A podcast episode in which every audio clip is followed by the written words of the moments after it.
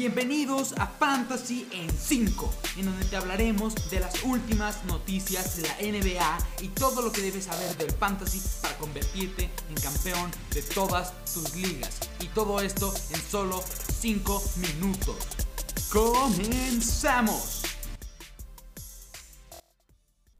Hola a todos, ¿cómo están? Espero estén teniendo un excelente día. Como ya es costumbre, vamos a tener nuestros waivers semanales. Si les interesa tener waivers diarios, los vamos a estar subiendo a nuestras cuentas de Twitter. Les vamos a dejar el link aquí en la descripción. Así que vámonos de lleno con estos waivers de la semana. Tenemos 5 waivers y pues vamos a ir en orden de prioridad. Así que empezamos con Jalen Bronson de los Dallas Mavericks. Ha tenido unos últimos partidos en donde se ha visto muy bien, sobre todo en cuanto a canastas. Está promediando esta temporada 15 puntos, 5 rebotes y 4 asistencias con un excelente tiro de campo de 49 algo que cabe resaltar con Jalen Brunson es que en sus primeros seis partidos de esta temporada, únicamente uno de ellos tuvo 30 minutos o más de juego, pero en los últimos tres está promediando 33 minutos por partido, lo cual es excelente, se le está dando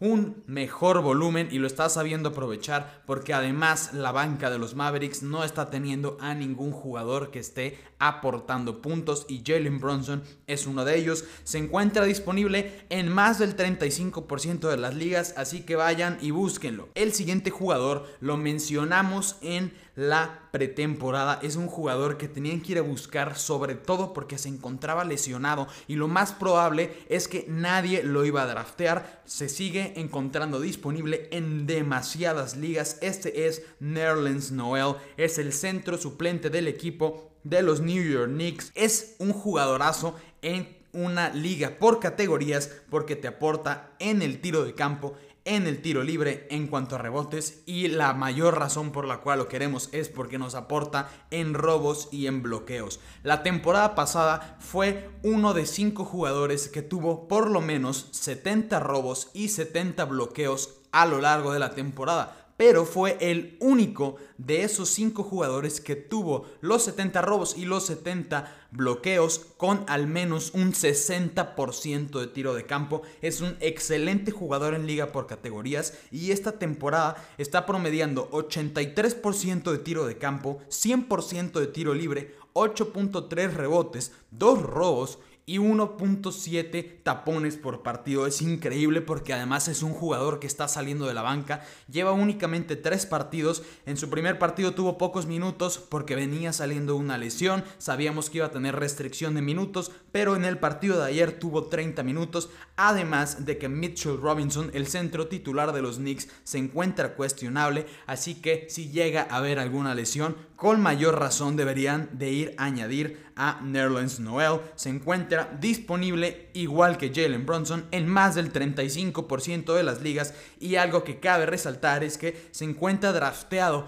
en menos del 10% de las ligas de ESPN, así que va a estar muy disponible si necesitan recuperarse en categorías como robos y bloqueos. Es un jugador muy bueno. El siguiente jugador lo mencionamos durante toda la semana en nuestra cuenta de Twitter. Este es Gary Trent Jr. Es otro jugador que te puede aportar mucho en cuanto a estadísticas defensivas. Está promediando 2.8 robos por partido y se encuentra como el número uno de la liga en robos hasta el momento. Además de que está aportando muchos puntos de canastas, 15 puntos y 3 rebotes y casi dos triples por partido. Es un excelente jugador también en una liga por categorías y este se encuentra más del 50% de las ligas, así que también vale la pena añadirlo. Algo que quiero resaltar con este jugador es que mientras los robos se estén manteniendo, es un jugador que debes de guardar por varias semanas en tu equipo. Pero si sus robos empiezan a disminuir, entonces sí recomendaría tirarlo. ¿Por qué? Porque no se está viendo tan bien en su tiro de campo ni en su tiro libre como para mantenerlo en tu equipo. El siguiente jugador es un jugador del cual se ha hablado muy poco porque ha tenido una super temporada y se ha visto opacado por las estrellas que tiene en su equipo y estoy hablando de Seth Curry de los Philadelphia Sixers se ve opacado por los números que tienen Joel Embiid y Tobias Harris, pero estamos viendo mucho más de él ahora que Harris y que Danny Green se encuentran lesionados. Seth Curry es un jugadorazo en una liga por categorías y por puntos, aunque no tenga las mejores estadísticas en cuanto a rebotes y asistencias, pero está teniendo un increíble 60% de tiro de campo, 50% de tiro de 3 y además está teniendo un 87% en tiro libre, es decir, está súper completo en todas esas estadísticas y lo está haciendo promediando 17 puntos por partido. Quizás Seth Curry sea un jugador un poco más complicado de encontrar en las ligas, ya que se encuentra drafteado en el 70% de las ligas de Yahoo y en el 64% de las ligas de ESPN, pero si lo encuentran, no duden en agarrarlo.